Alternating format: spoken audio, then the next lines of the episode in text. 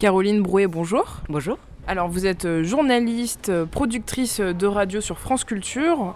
On vous retrouve euh, ici aujourd'hui dans le cadre du festival Les Lettres du Monde, mais qui est aussi couplé avec les tribunes de la presse. Avant de reparler de tout ça, est-ce que vous pouvez nous dire c'est quoi pour vous le métier de journaliste? Quel est le rôle et les missions d'un ou d'une journaliste? Oui, je peux vous le dire, en même temps, je ne suis pas à proprement parler journaliste.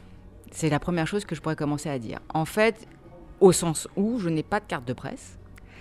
Je suis productrice radio. Alors qu'est-ce que ça veut dire producteur radio euh, pour les oreilles néophytes? C'est celui qui conçoit et anime son émission à Radio France en général, à France Culture en particulier. Concevoir et animer son émission, ça veut dire que un ou une directeur directrice de chaîne peut venir vous voir en vous disant voilà, j'aimerais bien te confier la tranche du midi je dis ça parce que c'est ce, qui s'est passé avec moi euh, avant que la grande table n'existe. Qu'est-ce que tu ferais pendant cette heure et demie que tu as, sachant qu'il faut qu'il faut qu'il y ait de la culture et des idées? À partir de là, commence une deuxième étape. Si vous acceptez, ce genre de proposition ne se refuse pas, comme on dit. C'était un peu un rêve. À partir de là commence la deuxième étape. La deuxième étape consiste à faire un conducteur c'est-à-dire une architecture d'émissions intérieures. Vous vous dites, bon, alors, il faut qu'il y ait de la culture, tiens, est-ce qu'on mettrait de la critique? Ok, en première partie, en deuxième partie, ah bon voilà, pourquoi c'est bien dans ce sens-là, pourquoi c'est mieux dans l'autre sens, bon, et un entretien, alors un entretien tout seul, un entretien à deux, bon, une chronique,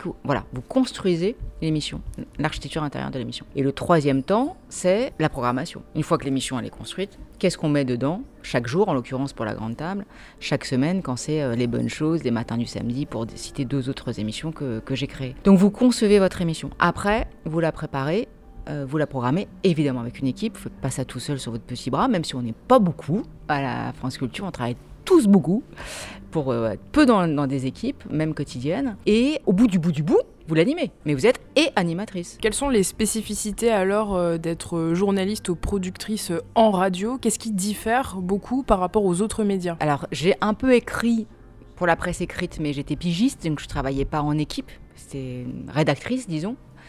Euh, donc écrire et parler, j'ai pas besoin de vous dire la différence. Déjà, vous voyez, à la rigueur, on peut dire entre radio et télé, puisque j'ai fait un peu de télé. Il y a beaucoup de différences. Une des premières différences, c'est justement que vous êtes producteur et animateur. Enfin, plus exactement, vous êtes producteur, c'est-à-dire vous concevez et animez. Alors qu'à la télé, vous êtes plutôt animateur. Deuxième euh, différence, euh, souvent, c'est le temps, la liberté absolue. Je, les, lis parce que c'est le temps implique la liberté aussi. vous avez une liberté d'indépendance, c'est-à-dire vous êtes euh, libre en amont, puisque vous faites à peu près ce que vous voulez quand vous faites de la radio, en tous les cas, évidemment, sous le regard bien attentif de la direction, mais, ils, vous font confiance en vous confiant une émission, donc normalement vous faites euh, ce que vous voulez, euh, pas comme vous le voulez, mais ce que vous voulez, en tous les cas, comme type d'émission, comme programmation.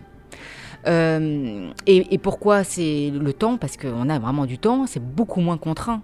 Oui, vous avez par exemple les bonnes choses, c'est une demi-heure d'émission mais pendant la demi-heure d'émission, d'abord une demi-heure d'émission c'est long en soi, même si ça peut pas être court par rapport à d'autres, c'est long. Et pendant la demi-heure, c'est vous qui gérez votre temps. Donc, euh, ce qui n'est pas le cas à la télé. À la télé, c'est très très formaté, très contraint, très très contraint. Donc c'est très différent. Euh, et puis ensuite, euh, j'aurais même pu commencer par ça, l'image fige, alors que la radio développe un imaginaire sonore, mental, qui est sans fin. Et je, parle à des gens de radio là. Est-ce que c'est un avantage de ne pas être journaliste? Non, pas du tout. C'est pas un avantage. Euh, non, parce que notre statut, il est pas terrible en tant que producteur. Euh, on n'a pas d'avantage du tout. On est, on est, on est euh, en contrat de grille. ça s'appelle CDDU contrat euh, durée déterminée d'usage. Et donc, euh, on a un contrat qui commence en septembre et qui s'arrête en juin.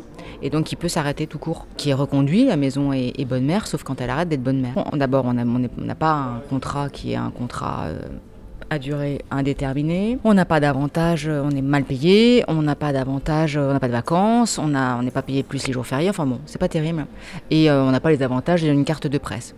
En revanche, on a des droits d'auteur en tant que producteur. puisqu'on est considéré presque plus comme des auteurs de radio, surtout quand on fait euh, de la fiction, des podcasts, des documentaires, mais aussi des émissions comme je le fais. Alors euh, aujourd'hui, il y a beaucoup de défiance euh, vis-à-vis du monde des médias et de l'information en général. Est-ce qu'on peut parler de crise du monde médiatique et du métier de journaliste? Oui, on peut très clairement parler de crise. Il y a une crise, mais qui est une crise générale, hein. c'est une crise de défiance à l'égard de toute forme d'institution. Et les médias euh, sont les premiers pris dans cette crise. En même temps, je pense que c'est une crise qui touche plus les journalistes que les producteurs typiquement. Plus l'information que les, les émissions. Et je relativise aussi par rapport à Radio France. Je relativise même par rapport à la radio qui s'en sort quand même encore mieux les autres médias. Et je relativise par rapport à Radio France parce que vous m'interrogez aujourd'hui, là, on a eu ce matin les derniers chiffres d'audience médiamétrie. Vous savez qu'on les a tous les deux mois seulement, hein, c'est pas tous les matins chez nous, heureusement, heureusement. Mais on les a tous les, tous les deux mois et ils sont excellents, à nouveau pour Radio France, excellent pour France Inter, excellent pour France Culture. C'est essentiellement les deux que j'ai regardés, mais je crois que c'est tout Radio France en profite. Et, et donc, ça n'est pas la crise pour tout le monde non plus.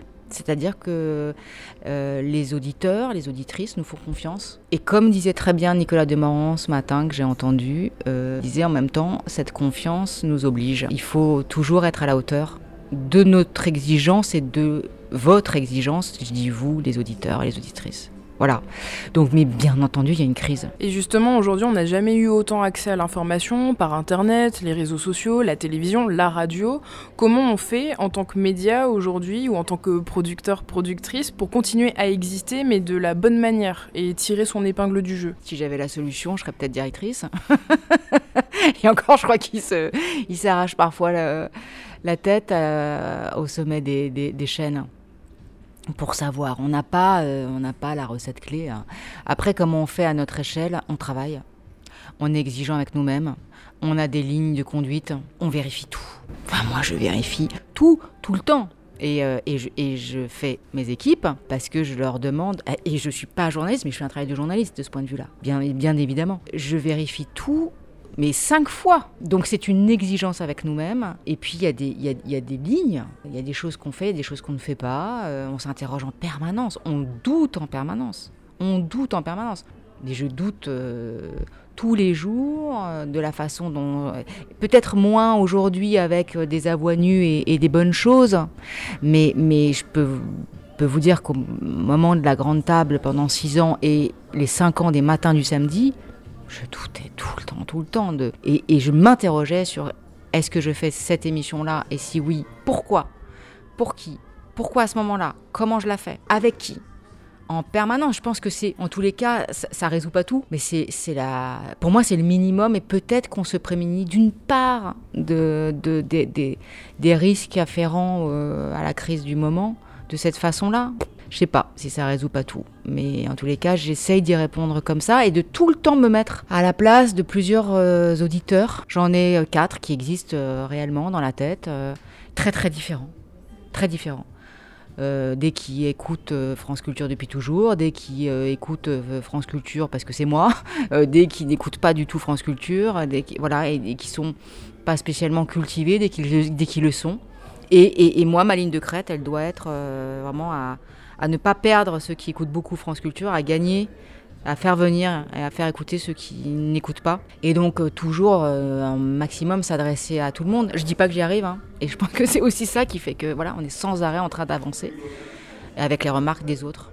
Est-ce que euh, sur France Culture, on traite l'information euh, différemment? Je m'explique, euh, c'est vrai que sur France Culture, il y a plus cette caractéristique de prendre le temps, de traiter les sujets sur le fond, d'expliquer, peut-être de faire davantage de pédagogie, parce qu'aujourd'hui, on sent aussi un peu un ras-le-bol vis-à-vis de l'information telle qu'elle est véhiculée, c'est-à-dire qu'on va allumer la télévision, même parfois écouter la radio, on nous balance une info, et il n'y a pas forcément un travail de décryptage derrière, il n'y a pas forcément des solutions qui sont euh, apportés. Vous, quel regard euh, vous portez justement sur cette information aujourd'hui qui est très euh, anxiogène et sur l'état mental de l'information en général? Il y a deux, questions dans votre question. D'abord, est-ce que France Culture apporte une information différente? Oui et non. On est dans l'information, donc on a tous les mêmes informations. On est peut-être dans une hiérarchisation différente parfois, on traite plus international que d'autres, peut-être un peu moins de proximité, et certains nous le reprochent. Il y a des sujets qu'on ne traite pas, on ne traite pas de sport, il y a des discussions, il y a débat. Bon, euh, au sein de la radio toujours d'ailleurs euh, à ce sujet. Euh, et puis effectivement un peu plus de temps de décryptage. Ensuite, est-ce que l'information est plus anxiogène, c'est ça aujourd'hui? Et comment on fait avec ça? Bah, Je suis comme vous. Hein. c'est l'enfer. C'est l'enfer. Mais c'est pas l'information qui est anxiogène, c'est le monde qui est anxiogène. je ne suis pas pour le journalisme des bonnes nouvelles, mais enfin, quand même, je trouve que de temps en temps, c'est pas mal de nous donner une, une, bonne nouvelle. Allez, une bonne nouvelle ou ou, parce qu'il y en a quand même, hein. une bonne nouvelle, ou euh, nous donner de l'espoir euh, dans, au moins dans la journée, qu'on sache pourquoi on se lève le matin, euh, plutôt que d'avoir envie de rester sous sa couette calfeutré et, caché presque, hein, réfugié quoi. Sous sa couette, non. Parce que il y a des initiatives, parce qu'il y a des gens, parce que, qui font des choses formidables. Un, je dis pas tout, un, voilà. Eh ben pourquoi pas quoi. Sinon, euh, sinon malheureusement, euh, c'est le monde hein, qui est comme ça. Une dernière question, est-ce que vous avez un ou des conseils euh, pour des étudiants ou des jeunes qui souhaitent se lancer dans le monde des médias, se frayer un chemin, se faire une place, parce que c'est pas forcément un milieu très accessible ou facile? Croyez-y. Ne désespérez jamais. Ne vous découragez pas. Moi, ça n'a pas été tout de suite facile. Hein. Accrochez-vous. et ne vous dites pas que si vous n'avez pas ce dont vous rêvez tout de suite, c'est foutu, il faut aller voir ailleurs. La jeune génération, ben oui, bah oui, bah, par rapport à vous, un peu plus quand même. Mais la jeune génération, euh, et je pense que je peux faire une généralité, même, même si j'ai horreur des, généralités. Mais il me semble, parce que j'en ai vu passer plein, et j'en ai discuté avec plein d'amis qui ne sont pas d'ailleurs tous, dans les médias, a envie de tout tout de suite, et, peut-être c'est une force, hein, à conscience de la mobilité de la société, et donc est plus mobile. Mais le revers de ça, c'est que euh, il s'accroche. Enfin, je m'adresse à vous, allez, puisque vous me posez la question, vous, vous, euh, vous vous accrochez moins.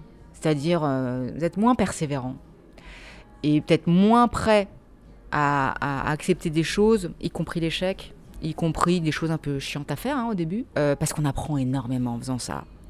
Voilà. Donc, peut-être la première, c'est ne vous découragez pas, quoi. Si vous aimez ça, vous y arriverez. Merci beaucoup, Caroline Brouet. Merci à vous.